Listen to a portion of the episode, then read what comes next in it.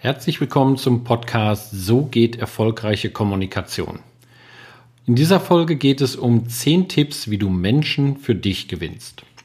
In den vorherigen Folgen hatten wir ja schon einmal das Thema Rapport. Und eines der wichtigsten Fähigkeiten ist genau, diesen Rapport aufzubauen. Also schnell gute Beziehungen zu deinem Gesprächspartner aufbauen. Beziehungen schaffen nun mal Vertrauen. Kaufen Kunden nicht nur das Produkt, sondern vor allen Dingen ein, ein Vertrauensgefühl. Und das muss da sein, ansonsten wird dieser Deal oder auch der Verkauf nicht zustande kommen. Hier ist ein Beispiel von Bill Gates damals. Das war der junge Bill Gates, der ähm, IBM getroffen hat. Und da kamen natürlich dann auch die ganzen IBM-Bosse und die waren auf der Suche nach einem Betriebssystem. Bill Gates hatte zu der Zeit noch gar kein Betriebssystem im Vergleich zu einem seiner Mitbewerber, der schon 600.000 seines Betriebssystems verkauft hatten. Und trotzdem hat sich IBM für Bill Gates entschieden. Und zwar nicht wegen des Produktes, sondern dieses Vertrauensgefühl, dass er das hinbekommt, dass er alles dafür tun wird, um ein richtig gutes Betriebssystem zu bauen und auch das halt weiter aufzubauen und zu pflegen. Das heißt jetzt nicht, dass du gar kein vernünftiges Produkt haben sollst, nur diese Beziehung in Kommunikation, diesen Rapport aufbauen, ist ein richtig, richtig wichtiger Faktor. Meistens ist natürlich immer das Gefühl da, dass es Zufall ist. Manchmal funktioniert es ganz gut mit dem Rapport, manchmal doch nicht. Jedoch kannst du auch bewusst etwas tun, um diesen Beziehungsaufbau zu beeinflussen. Mein Name ist Michael Heidkötter. Ich stärke Menschen in ihrer erfolgreichen, charismatischen Business-Kommunikation, damit sie ihre geschäftlichen Chancen bestens nutzen und sie noch mehr Erfolg haben. Und hier gebe ich dir jetzt einfach mal zehn Tipps, wie du Menschen für dich gewinnst. Der erste ist die Körperhaltung. Achte auf Schulter, achte auf, wenn ihr steht, auf den Stand de deines Gegenübers. Wie steht er oder sie? Wie sind die Schultern? Wie ist die Körperhaltung an sich? Wie ist die Sitzposition? All solche Sachen sind extrem wichtig, die du dann auch, ja, so ein bisschen spiegeln kannst. Also wenn jemand recht gerade steht, dann kannst du das, zumindest nach einer Weile, das auch genauso machen, weil gleiche oder ähnliche Körperhaltung wie dein Gesprächspartner einzunehmen, schafft diese Art von Rapport aufbauen. Auch die Ausrichtung. Ist es eher gerade? Ist es eher seitlich? Ist es ein bisschen schräg äh, sitzend oder stehend? All solche Sachen sind wichtig. Okay? Der zweite Punkt sind, wie sind die Gesten deines Gesprächspartners?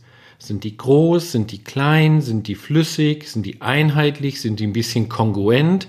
Also solche Sachen sind wichtig darauf zu achten, um auch da, wenn große Gesten eingesetzt werden, das eventuell auch so zu spiegeln, also so ein bisschen nachzumachen. Nicht eins zu eins, nicht kopieren, sondern große Gesten kannst du auch mit großen Gesten deines Gegenübers begegnen. Dritter Punkt, achte auf die Sprechgeschwindigkeit. Manchmal kann es sein, dass jemand etwas langsamer spricht. Wenn du dann deine Sprechgeschwindigkeit schnell hast, dann schafft das so ein bisschen Schieflage. Dann ist es nicht dieses Rapport aufbauen, diese Beziehungen schaffen. Dann kann es sein, dass du deine Sprechgeschwindigkeit auch ein wenig anpasst zu deinem Gesprächspartner. Auch hier immer wichtig, nicht eins zu eins. Nur achte darauf, auch wenn es etwas schneller ist und du vielleicht etwas langsamer sprichst, dass du hier dich jetzt zwingst, mal ein bisschen Geschwindigkeit aufzunehmen in deiner Sprache. Vierter Punkt, Tonlage und Lautstärke.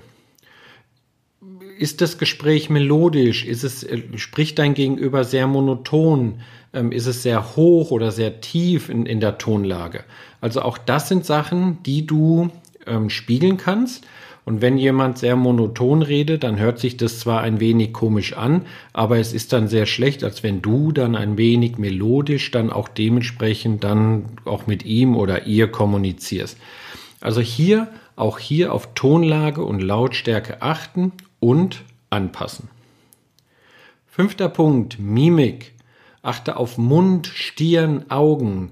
Wird die Stirn mit zum Einsatz kommen? Sind die Augenbrauen etwas hochgezogen? Sind die etwas, ich sage jetzt mal, in Falten gezogen, also umgekehrt vom Hochziehen? Wie sind die Augen? Ähm, wie ist der Mund? Ist er etwas, dass er, dass er, dass er etwas ähm, ähm, synchron ist mit dem Lachen, mit dem Sprechen? All solche Sachen sind Kleinigkeiten, die du wahrnehmen darfst und dich anpassen darfst. Sechster Punkt, ein ganz wichtiger Part, gleicher Redeanteil. Man, manchmal ist es so, dass die Leute dann aus dem Gespräch rausgehen und sagen, das war ein gutes Gespräch. Das war nur sehr oft kein Gespräch, das war ein Monolog.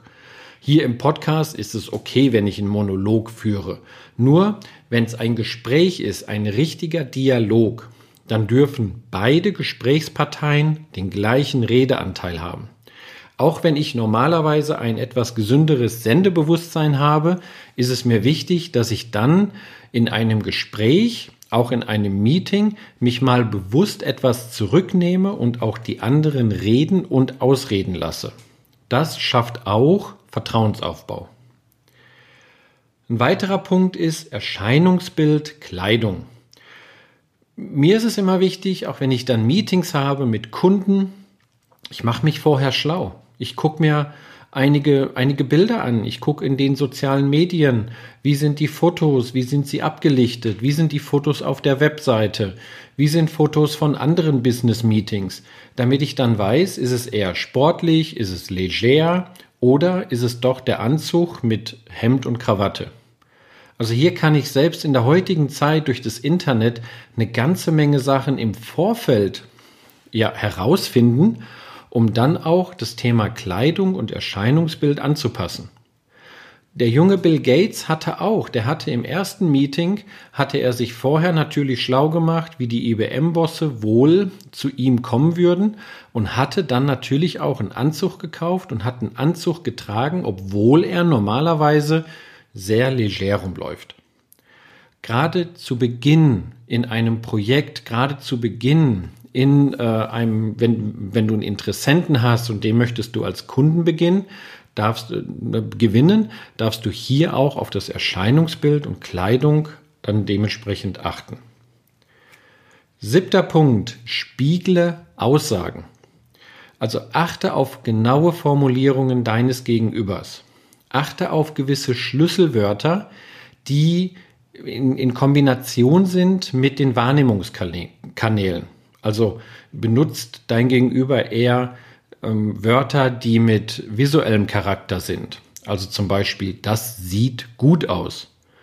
Wenn ich höre, das sieht gut aus, dann würde ich jetzt nicht antworten in einem anderen Sinneskanal, stimmt, das hört sich gut an. Also wenn, er, wenn, wenn, wenn, wenn hier aus den Wahrnehmungskanälen die Schlüsselwörter benutzt werden, gerade dass jemand mehr mit visuellen, das sieht gut aus, das erscheint mir gut, ähm, dann würde ich auch hier die, die, die ähnlichen Antworten geben mit den gleichen Schlüsselwörtern. Achte auf Wortwahl, Fachwörter, dieses Denglisch, ja, Deutsch und Englisch miteinander zu, zu mischen sehr häufig weiß dein Gegenüber nicht, was mit den mit der Mischung, auch mit den englischen ähm, Begriffen anzufangen. Und hier darf ich darauf achten, weil ansonsten kippt dieses Gespräch, naja, in die falsche Richtung. Genauso Abkürzungen. Du kannst Ab Abkürzungen benutzen. Ich würde sie nur entweder sicherstellen, dass dein Gegenüber diese Abkürzungen auch kennt oder zumindest dann gleichzeitig auch erklären weil dann ist das gleiche Verständnis. Neunter Punkt. Zeige Interesse durch Fragen. Auch nachfragen. Ich finde es immer gut in Gesprächen, wenn ich Sachen verstanden habe, wenn jemand über gewisse Themen redet, wenn, wenn, wenn jemand über seine Branche, über sein Unternehmen spricht, dann frage ich nach. Ich möchte das wissen. Ich möchte wissen, wie diese Branche funktioniert. Ich möchte wissen, ähm, was gerade dort in, in, in, in seinem Markt abgeht. Und hier zeigt es auch dementsprechend, dass Beziehungen aufgebaut werden, weil jetzt jemand Interesse an meinem Business hat, an meinen Bedürfnissen, an meinen Problemen. Und deswegen ist Nachfragen oder überhaupt Fragen aus Interessensgründen ein wichtiger Punkt. Der letzte Punkt, der zehnte Tipp ist, all das, was ich dir gesagt habe, bitte nicht von dem anderen eins zu eins kopieren oder nachäffen. Das bedarf ein bisschen Fingerspitzengefühl.